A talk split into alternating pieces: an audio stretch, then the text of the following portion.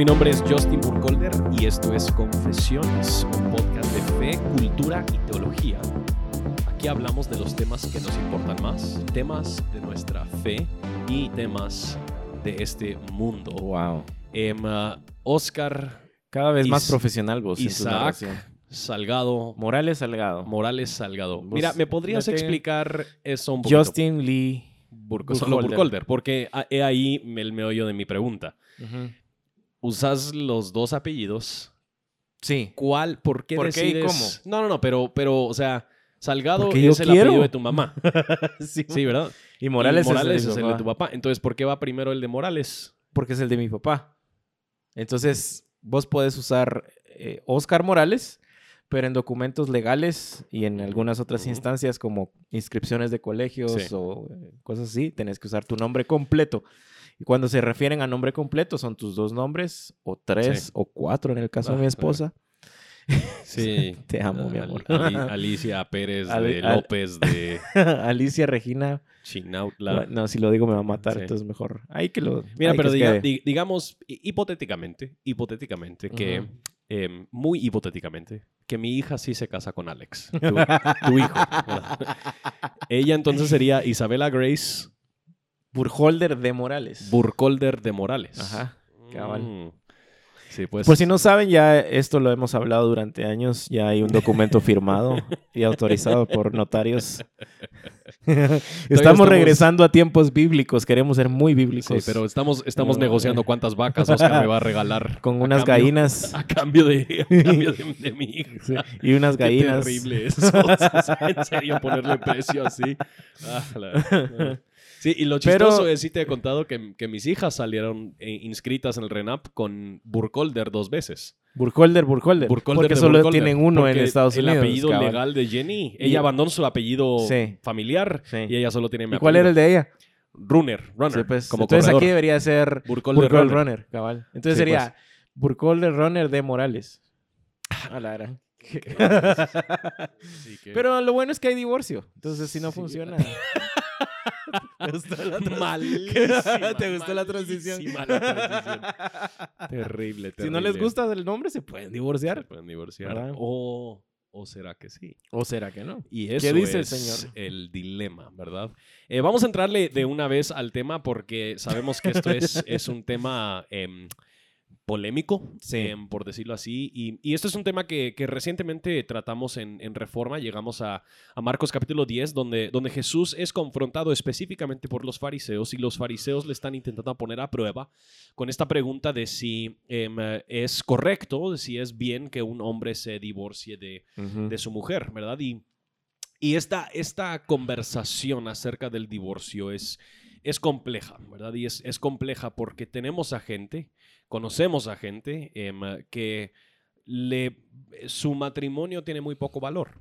Sí. Em, eh, y lastimosamente cada vez que hay un conflicto, eh, ellos amenazan divorcio, ellos se casaron tal vez por las razones equivocadas y es importante que ellos oigan claramente lo que la Biblia dice acerca del pacto que ellos han acordado delante de Dios y delante de su comunidad. sí. Pero por otro lado, nosotros tenemos a muchas personas quienes han vivido matrimonios extremadamente complejos y, y Ujú. dolorosos, han pasado por mucho sufrimiento y quizás han pasado por uno o múltiples divorcios aún.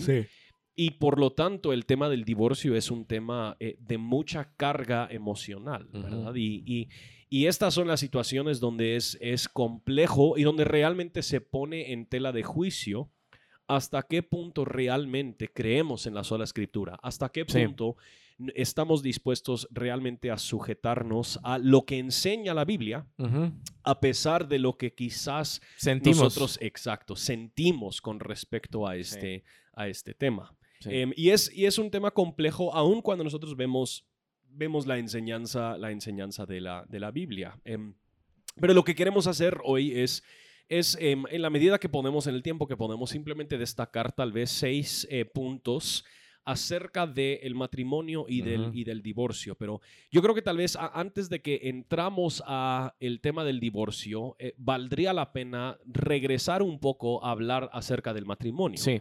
Em, ¿Para definirlo. qué fue diseñado el matrimonio? ¿Cuál es su propósito Sí. y, y cómo es, qué, qué es un matrimonio, por decirlo así? Sí, como, como cristianos creemos que el matrimonio fue, es una institución eh, creada por Dios en el jardín del Edén. Eh, es la unión eh, monógama entre un hombre y una mujer, una unión emocional, espiritual, física, con el propósito de acompañarse, de, mm, de ser de bienestar, digamos, para la sociedad, de procreación, de felicidad también, Sí. de alguna manera, pero principalmente para nuestra santificación. Y eso lo vemos a lo largo de toda la palabra en, en Mateo y luego Pablo en Efesios compara el matrimonio, esta unión entre el hombre y la mujer, como la unión de Cristo y la iglesia. Sí. Y ahí es donde el matrimonio em, de alguna manera toma un peso más grande del que muchos creemos. De hecho, el matrimonio es tan importante para, para el Señor que la Biblia inicia con un matrimonio y termina con las bodas del Cordero.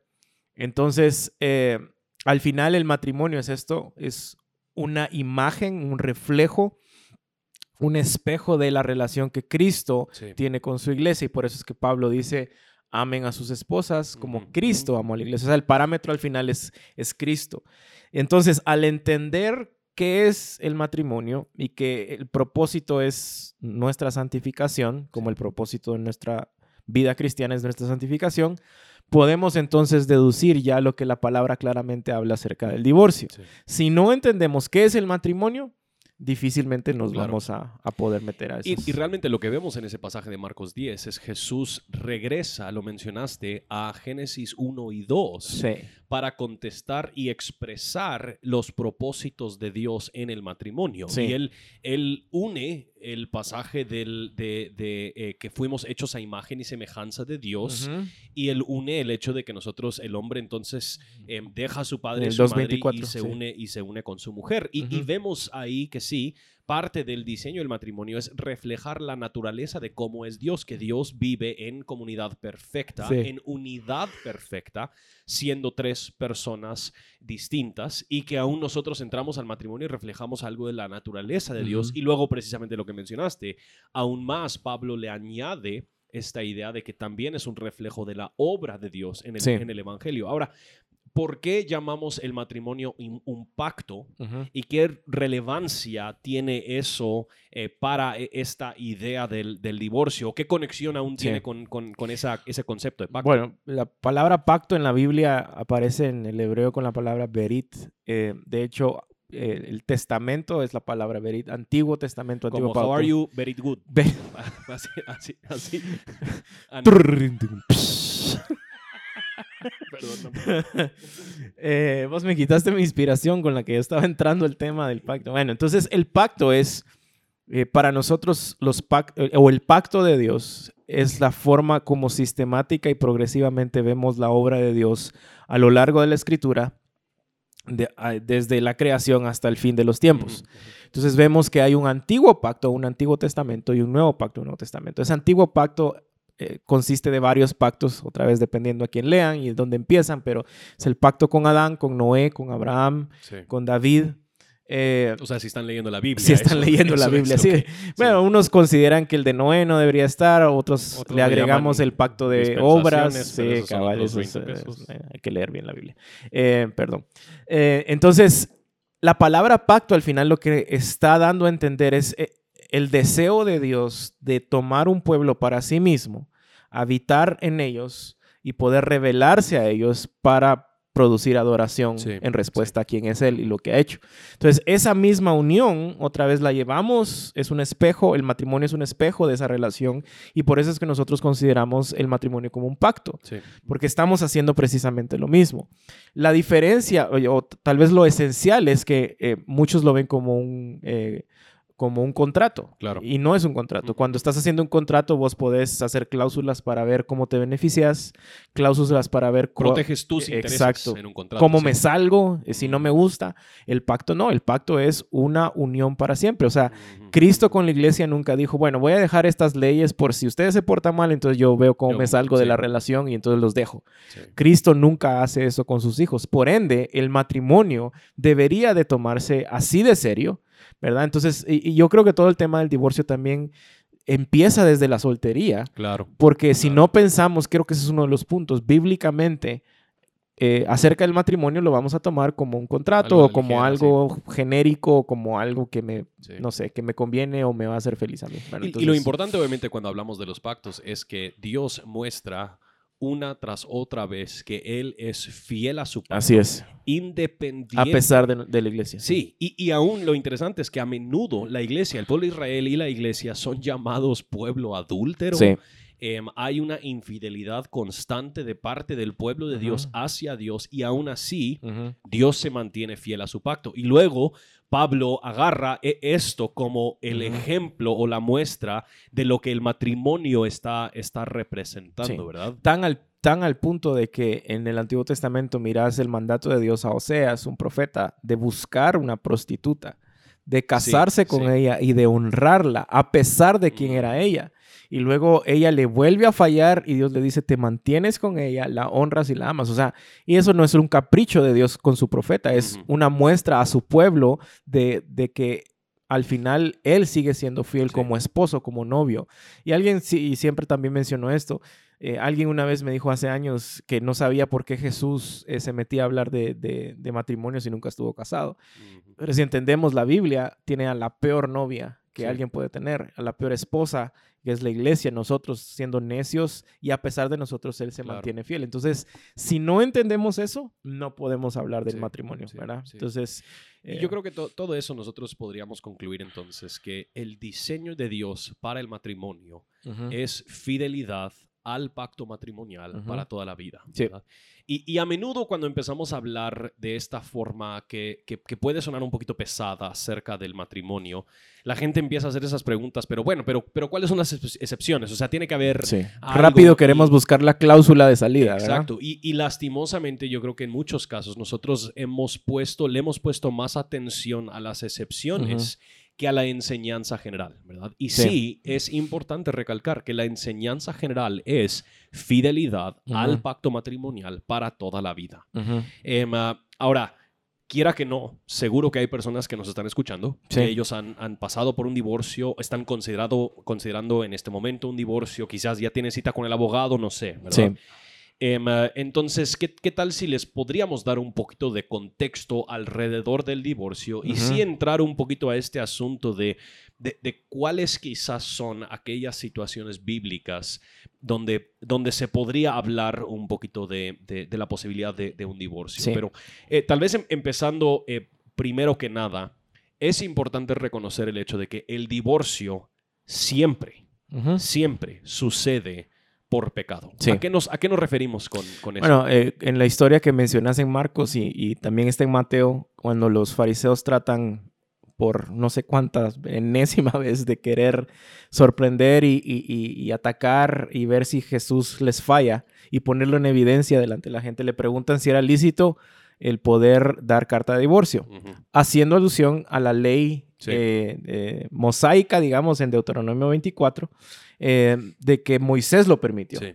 Pero Jesús otra vez les aclara la posición y la, de su corazón y, y la bíblica, digámoslo así, acerca del divorcio y corrige explicando que él se vio obligado a dar esas cartas por la dureza del Sí, corazón, por el pecado de la gente.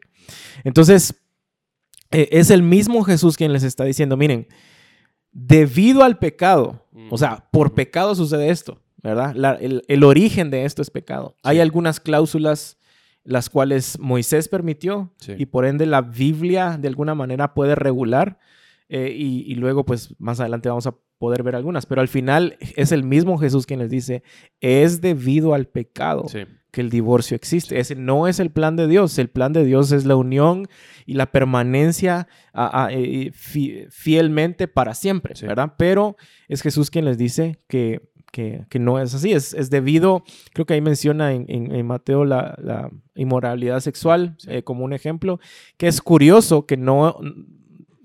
Podemos entrar a debate ahí, pero la palabra que usa es por, porneia Pornea, sí. eh, que eso puede implicar muchas cosas, Sí. ¿verdad?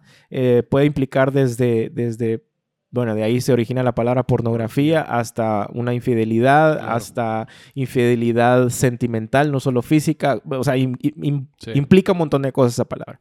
Entonces, eh, otra vez es el mismo Jesús eh, Sí. diciéndoles, esto es por pecado. Y el, y el ¿verdad? punto realmente es, aunque íbamos a llegar a hablar de los casos cuando el divorcio quizás no es pecado en sí, pero aun cuando el divorcio no es pecado en sí, las circunstancias que llevaron a que hubiese un divorcio eran pecaminosas. Sí. Había alguien que no estaba cediendo. cumpliendo con los propósitos de Dios, alguien que no está buscando vivir a la luz del Evangelio todos los días y por lo tanto. Todo divorcio, todo divorcio sucede por pecado. Si es un divorcio que, digamos, em, no es un divorcio pecaminoso, o, aún- o sí, sí, es un divorcio pecaminoso. Vamos a llegar a hablar de, hablar de eso, pero todo divorcio sucede porque sí hubo algún tipo de pecado, ya sea de uno o de dos, que llevó al matrimonio a, a considerar esto como, como, una, como una opción. Sí. ¿verdad? Eh, nuestro segundo punto que creemos es importante recordar es lo que los matrimonios necesitan es el evangelio, ¿verdad? Sí. Em, ¿Por qué importa eso? Obviamente hay, hay muchas personas que tal vez buscan consejería, quieren, están en medio de una crisis. Sí. Em, eh, esto tal vez suena muy espiritualoide decir que eso es lo que necesitan, pero ¿por qué importa recalcar este punto? Yo creo que por lo que hablábamos al inicio, como, como- en primer lugar, porque si no entendemos qué es el matrimonio, eh, no vamos a entender las razones por las cuales Dios puede regular el, el divorcio por el pecado del hombre. En segundo lugar, si entendemos que el divorcio sucede por pecado, la única respuesta al pecado es el Evangelio, es la obra de Sí. Cristo en nuestros corazones. Eh, y no estamos diciendo de que eh, es pecado ir a consejería o ir con algún psiquiatra o psicólogo, cosas así, ¿no?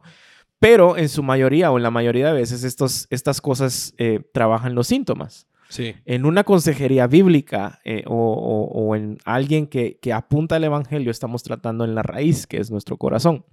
Santiago claramente dice que eh, las divisiones nacen sí. de nuestro propio corazón, no están allá afuera, no son, no son causas externas, está, el pecado está en nuestro propio corazón. Entonces, por ende, necesitamos el Evangelio de Cristo para poder sanar nuestros corazones, entender el matrimonio y poder lidiar con, Sí. con lo que necesitamos. Y. Jesús mismo explica que lo que, que lo que contamina al hombre no es lo que entra, sino Sí. lo que sale de su corazón necio y duro. Entonces, lo que dos personas en un matrimonio necesitan es un cambio de corazón, no necesariamente un cambio de conducta. Sí.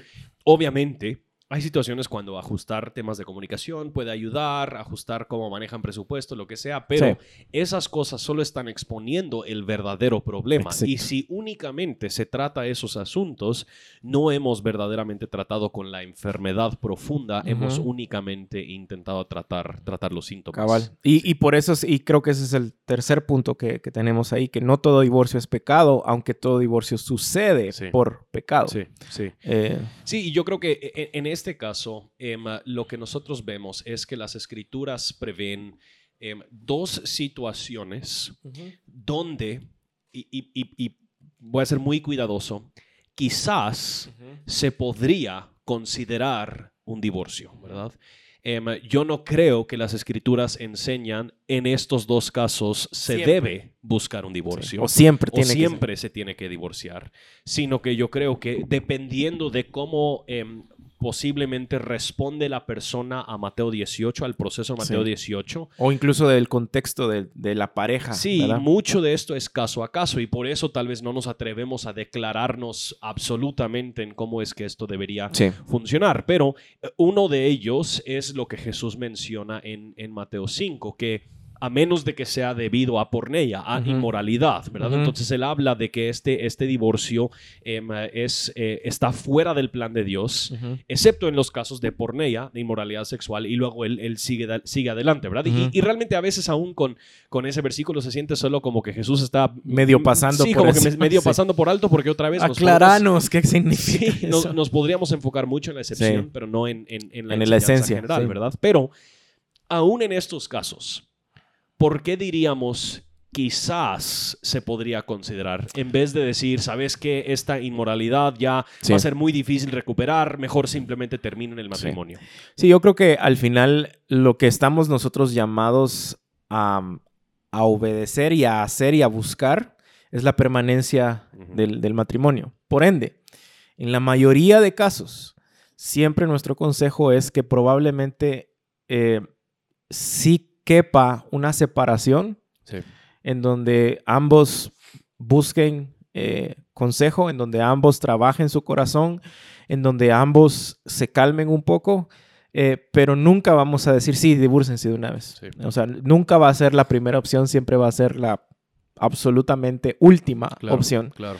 Eh, creo que estamos llamados a buscar la reconciliación, estamos llamados a buscar el perdón, a poner el evangelio en el centro, a quitarnos del centro nosotros y la pareja, obviamente, eh, ver cómo el evangelio puede obrar en ellos al mostrar su pecado, su propio pecado, al mostrar su idolatría, al poner expectativas incorrectas en la pareja, etcétera, etcétera, etcétera. Entonces, nuestro llamado al final es eh, a que el divorcio es de verdad la ultimísima opción y por eso es que decimos, eh, o, o porque eso damos esa excepción Sí. de decir, tal vez, Sí. tal vez. Sí, y yo creo que obviamente genera la pregunta de qué es lo que está gobernando Exacto. la toma de nuestras decisiones. Porque sí, en donde, donde ha habido infidelidad, nosotros sabemos que a menudo lo que la cultura recomienda es, claro, tira la toalla. Esta persona no está interesado en ti. Sí. Esta persona solo se ama a sí mismo y no es digno de tu atención, no es digno de tu tiempo, no es digno, etcétera, etcétera, ¿verdad?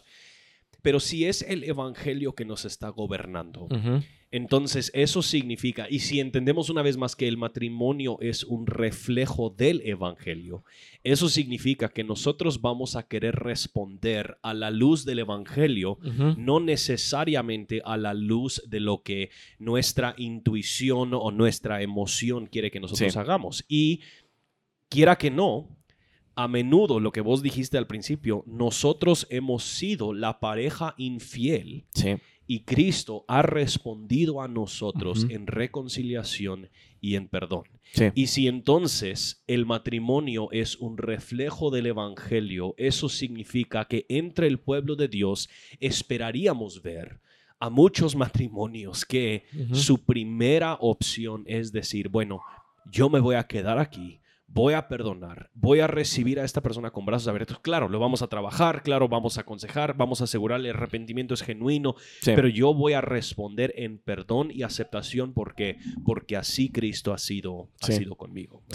Y, y entendemos que eso es enorme, ¿verdad? Eso sería un proceso larguísimo y, y Sí. es doloroso, pero el Evangelio yo creo que cuando nos gobierna, a, a eso nos empuja por Sí. lo menos considerarlo. Sí. Y lo hemos visto, honestamente, Sí, bendito sea Dios que, que al menos acá en Reforma hemos visto casos en donde eh, el cónyuge dice estoy dispuesto a trabajarlo, voy a perdonar, quiero perdonar.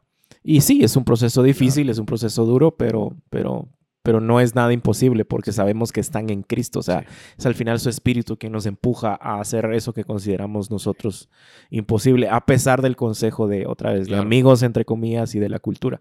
¿verdad? Y sí, sí, si la pareja eh, infiel está completamente en contra de arrepentirse, de Claro. tratar este pecado, está, es, un, es un adulterio en serie, pues ahí yo creo que ya uno podría empezar a contemplar Claro. la, la opción que Dios en su ley ha permitido por la dureza de, de los corazones, Sí. ¿verdad?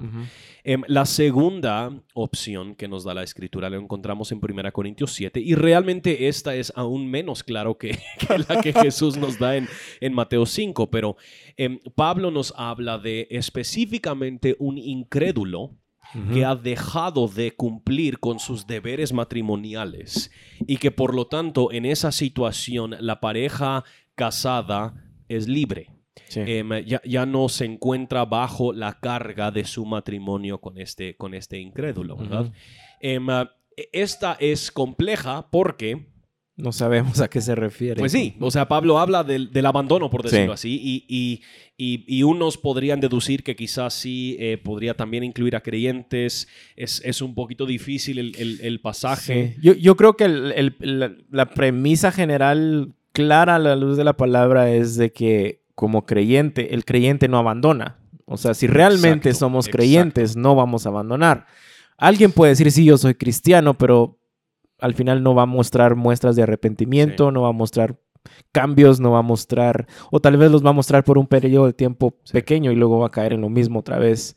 O simple y sencillamente eh, no va a reaccionar como un cristiano reaccionaría. Y por ende, creo que ahí es la aclaración de el, no cristiano. No el de nombre, no el de título, sino que el, verdad, el que es verdadero, el, exacto, el fruto. Y lo difícil de estas circunstancias, que Pablo, Pablo habla del, abandono, pero em, a, menudo nos hemos encontrado con situaciones donde la pareja se ha quedado ahí geográficamente, por decirlo así, físicamente. Exacto. Pero, ha abandonado por completo sus deberes matrimoniales. Y podemos pensar en casos de abuso, podemos pensar en, en, sí, extrema negligencia, abuso emocional, espiritual, física, eh, abuso, abuso sexual, lo que sea. Em, e, en estos casos, ¿consideras tú que, que eso em, em, es un abandono de sus deberes matrimoniales? Yo, creo que sí, a la luz de otra vez compararlo a es verdaderamente cristiano o no. Claro. O sea, porque otra vez hay gente que va a la iglesia, canta coritos, lleva su Biblia, está ahí las dos horas. Aplaude diez, y, Exacto, y, se va. Entonces, eso no te hace cristiano. Entonces, yo creo que Pablo ahí está especificando a alguien que verdaderamente está dando frutos. Pero si alguien que no conoce el Evangelio verdaderamente y está siendo abusivo o está abandonando de alguna manera sus deberes conyugales, es porque no, no ha entendido el Evangelio, es porque no es cristiano. Entonces, yo creo que ahí... Eh, a menos que la, la pareja esté dispuesta a seguirlo trabajando de una manera muy intencional, es donde la palabra es bastante clara y, y que por eso, ese es tal vez el, otro punto, el divorcio sí es eh, eh, una, una opción, ¿verdad? Sí es una opción clara eh, y quiero ser específico con esto, especialmente cuando hay abuso eh, físico, eh, cuando hay abuso emocional, cuando hay abuso sexual. Y, yo creo que vale la pena recalcar una vez más, eso no significa que el divorcio es la primera opción. Obviamente, la Biblia nos llama primero a caminar el proceso de Mateo 18, de que esta persona debería ser confrontada, se debería tratar el pecado, se debería asegurar. Y, y, lo interesante es que 1 Corintios 7, Pablo está instruyendo en ese mismo libro donde él habla en 1 Corintios 5 de este hombre que está casado con su, ¿qué? Con la esposa de su papá, con su madrastra.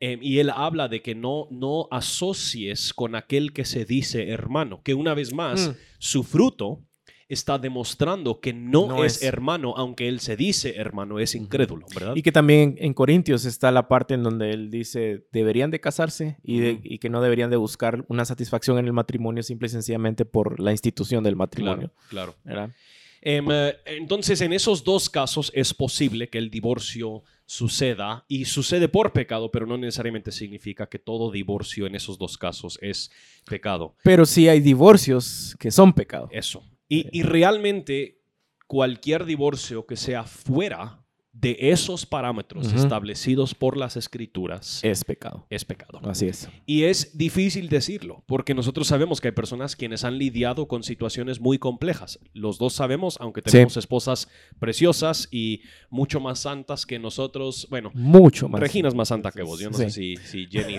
realmente es más santa que yo, pero Vamos a preguntarle aquí. ¿eh? a ver qué tiene que decir. Si, le, preguntas, ella, ella miente, ella miente. Y, ahí demostrando ahí demuestra que, es un pecado. es pero Perdón, mi amor. ¿Cómo eh, Jenny? Justin. no, ella sí es, mucho más santa. Yo no sé si ella ha pecado en su vida. O sea, la Biblia dice que obviamente ella ha pecado, pero no, no lo he visto. Bueno, pecó al casarse con vos. Eso tal vez, eso tal vez fue la primera.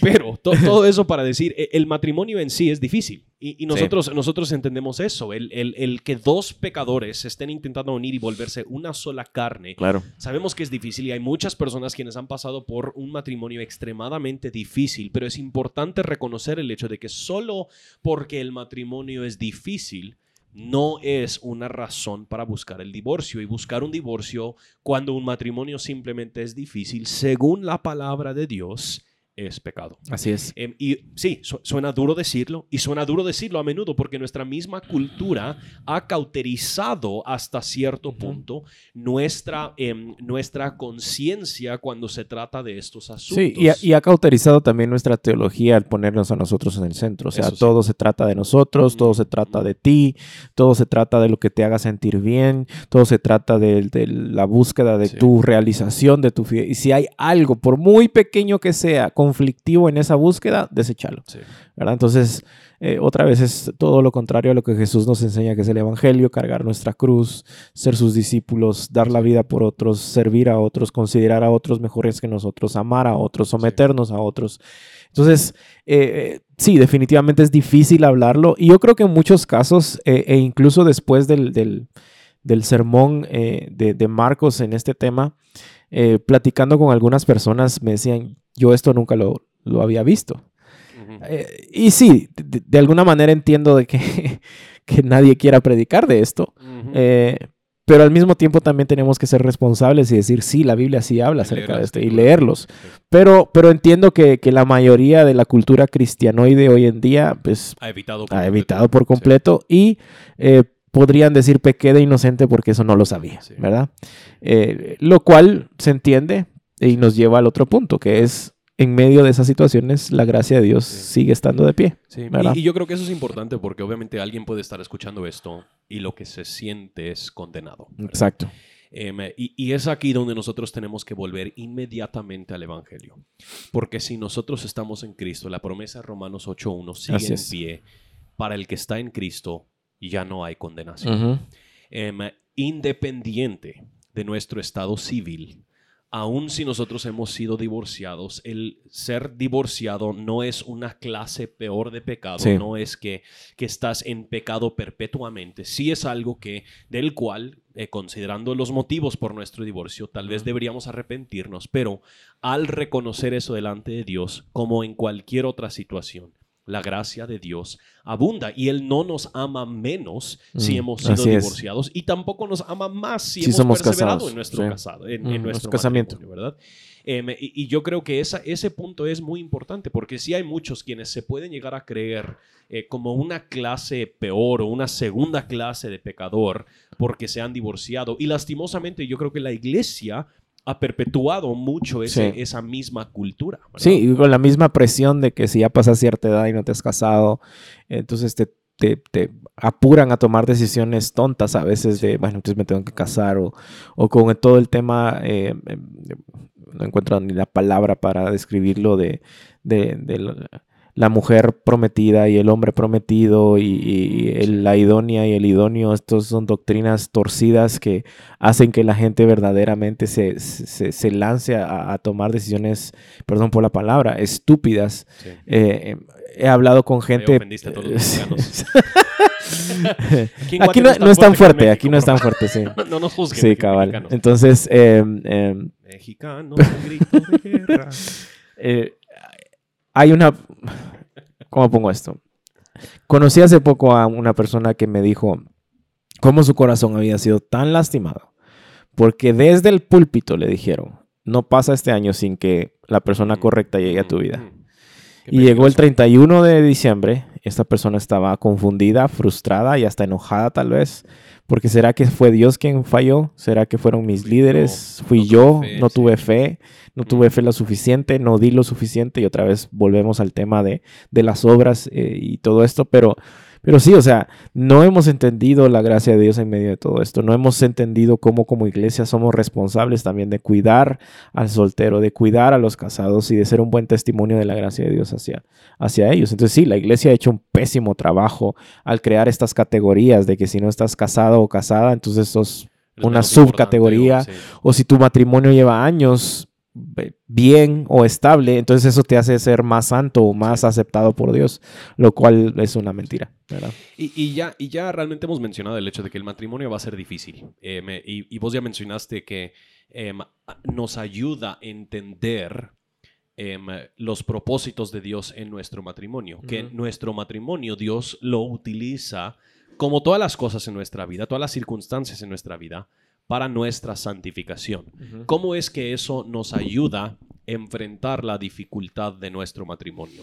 Bueno, eh, eso creo que nos lleva a Romanos 8, todo el ve- verso famoso, ¿verdad? Todas las cosas ayudan a bien para, para los que aman a Dios. Y todas las cosas son todas las cosas, incluido nuestro matrimonio. Y cuando hay dificultad en nuestro matrimonio, tenemos que seguir leyendo Romanos 8 eh, y entender que esto es para los que han sido llamados por Sí, Dios sí. para ser conformados a la imagen de, de Cristo Jesús, del primogénito, del unigénito. Entonces, toda situación en mi vida, buena y mala, está diseñada para formar el carácter de Cristo en mí y hacerme cada vez más como Cristo, incluido el matrimonio. Sí. Cuando hay dificultades, tengo que, eh, estoy siendo llamado a ser como Cristo, a dar, eh, tal vez cuando estoy siendo, eh, no sé, juzgado, vituperado, callar mi boca Sí. agachar mi cabeza, Sí. ser humilde. Eh, tal vez cuando creo que yo tengo la razón, el decir otra vez, voy a ser humilde, voy a callar, voy a considerar Filipenses 2 mejor a mi pareja en este momento que, sí. que- que a mi opinión.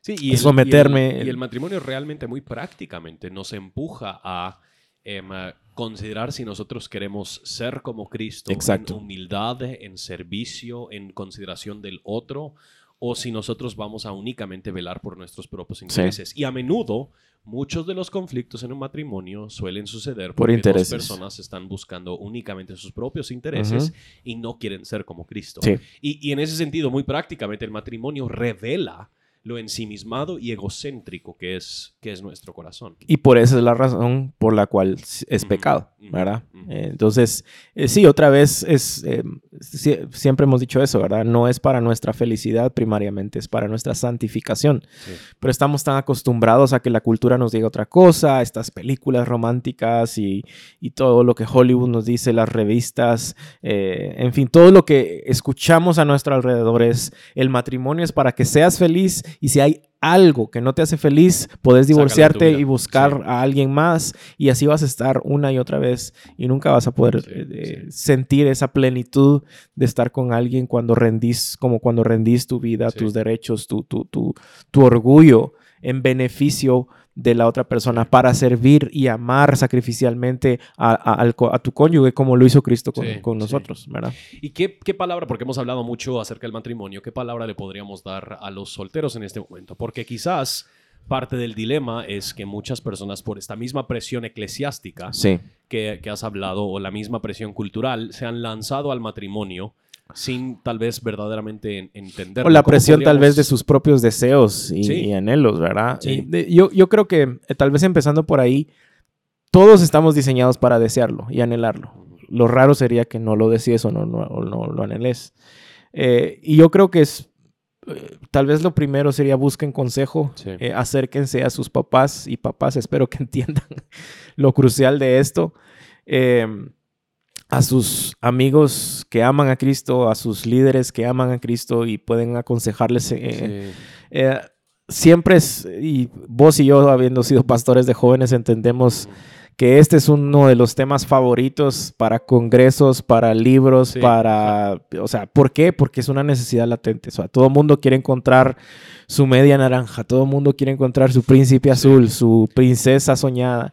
Y, creo lo- que tenemos... Y los otros han besado a Dios en dating. Sí, exactamente. Hablando de Joshua Harris. Entonces, yo creo que sí tenemos que deconstruir, desde, o sea, deconstruir la idea de lo que muchos tienen en la cabeza, Sí. que es el matrimonio. Y otra vez, como decíamos al inicio, darles una idea bíblica de lo que es el matrimonio. Eh, Que es muchos... tanto en, en- en enseñanza, en palabra, Sí. como también en, En la práctica, sí. A menudo hay gente que quizás tiene en teoría, pero nunca han Exacto. visto cómo funciona Exacto. realmente un matrimonio. Y es ahí la necesidad de que jóvenes o, o que solteros estén acompañados de, adultos maduros, que, con matrimonios sólidos, que aman, que vean que, que cómo viven, que vean cómo reaccionan, que vean cómo hablan, que vean cómo se sirven, que vean los conflictos y cómo reaccionan.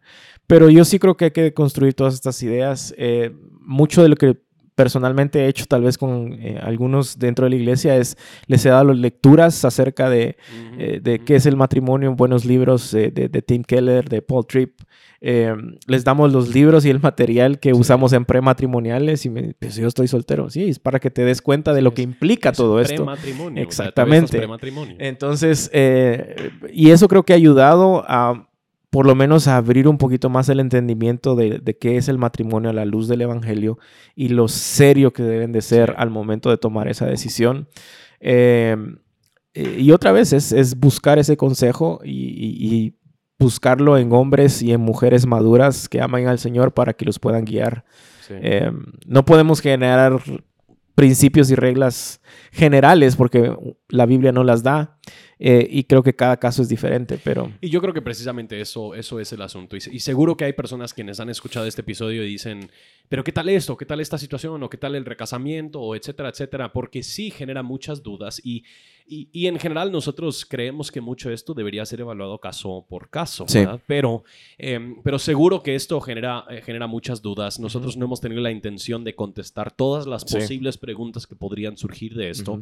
Es aquí donde creemos que es muy importante que alguien pertenezca a una iglesia local y mm. bajo el liderazgo de su iglesia local consideren las respuestas a esas, a esas Si no, también pueden marcar al 4880 el, el teléfono de Hugo. El teléfono de Hugo, nuestro Chief Production Executive o algo así, officer. sí, Hugo, Hugo, Pineda arroba, hotmail.com.gt.org.